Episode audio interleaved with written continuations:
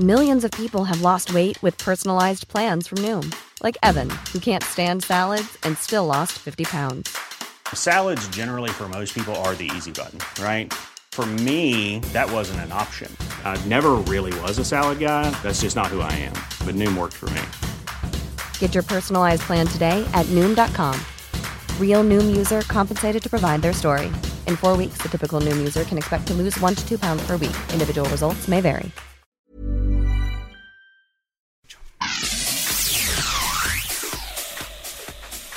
Bueno, y el gobierno capitalino eh, ha presentado diversas denuncias penales contra funcionarios de la administración de Miguel Ángel Mancera por presuntos desvíos de recursos del fideicomiso, Fondo de Desastres Naturales, que era el FONDEN, así como aportaciones públicas y privadas nacionales e internacionales para el 19 de septiembre. Además de Edgar Tungui, ex titular de la Comisión para la Reconstrucción y exsecretario de Obras, y Felipe de Jesús Gutiérrez, exsecretario de la CEDUBI, son señalados como imputados de existencia de finanzas Julieta González Méndez y Ricardo Becerra, también ex titular de la Comisión para la Reconstrucción.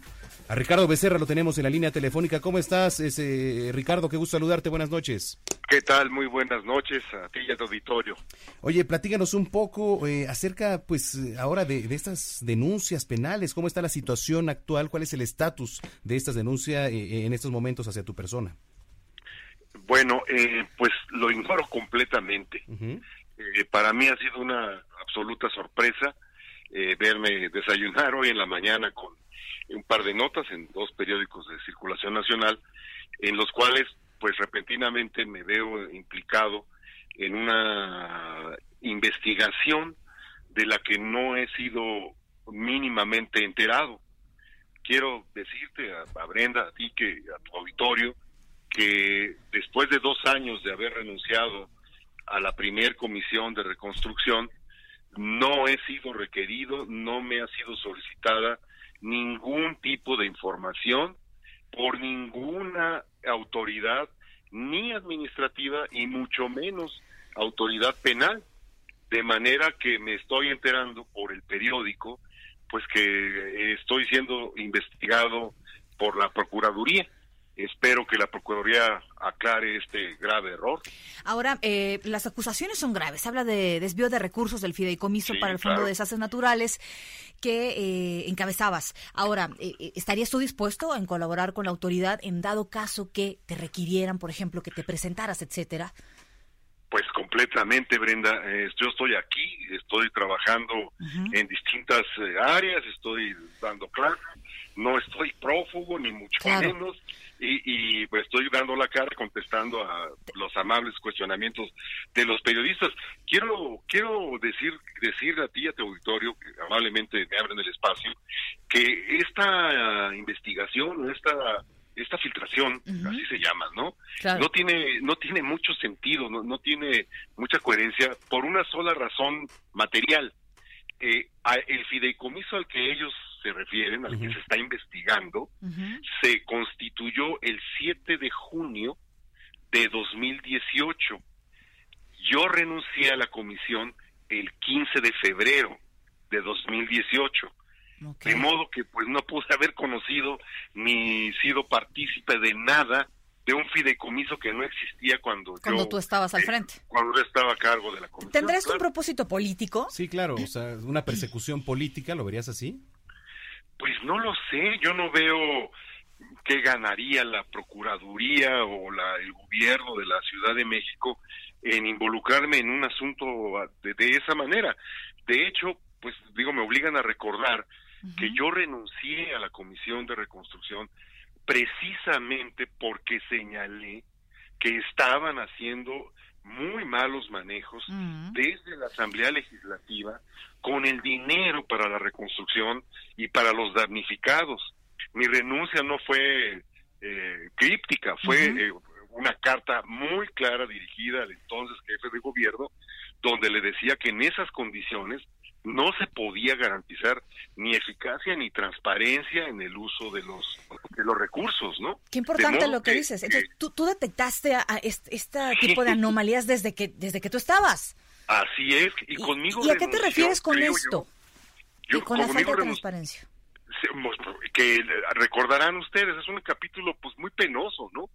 Eh, Yo asumí el cargo de comisionado porque una comisión de gente muy honorable, entre los que se encontraba Mauricio Merino, el doctor Sergio Alcocer, en fin, mucha gente muy de muy acreditada, eh, eh, ellos iban a determinar con base en el diagnóstico cierto a dónde íbamos a dirigir los recursos, porque estábamos recorriendo la ciudad y estábamos viendo la gravedad y el daño en las diferentes colonias directamente. Yo visité 169 puntos, los más dañados de la ciudad. Y de repente, en diciembre, tres asambleístas deciden que ellos van a determinar y no la comisión el manejo y el destino de los recursos. Lo señalamos durante todo enero, nos peleamos públicamente con esos asambleístas y cuando ellos no no decidieron no rectificar, no corregir su, su grave decisión, pues nosotros renunciamos. Bueno, pues vamos a estar pues dando seguimiento, entonces estoy dispuesto a colaborar con las autoridades, vamos a ver en qué para todo esto. Ricardo, y si lo permites, estar en comunicación contigo. Sí, claro que sí. Una, una última cosa, si me permiten. Eh, yo creo que, que esta, este tipo de filtraciones afecta a la investigación central. Es decir, eh, la verdad es que yo me sorprendo de que me, me, involucren en esto y lo único que hacen es distraer con, pues, con estos, eh, yo digo que son como chivos, ¿no? Piedras distractoras, el, el objeto central de una investigación que debe ser muy seria, muy rigurosa y muy apegada al debido proceso.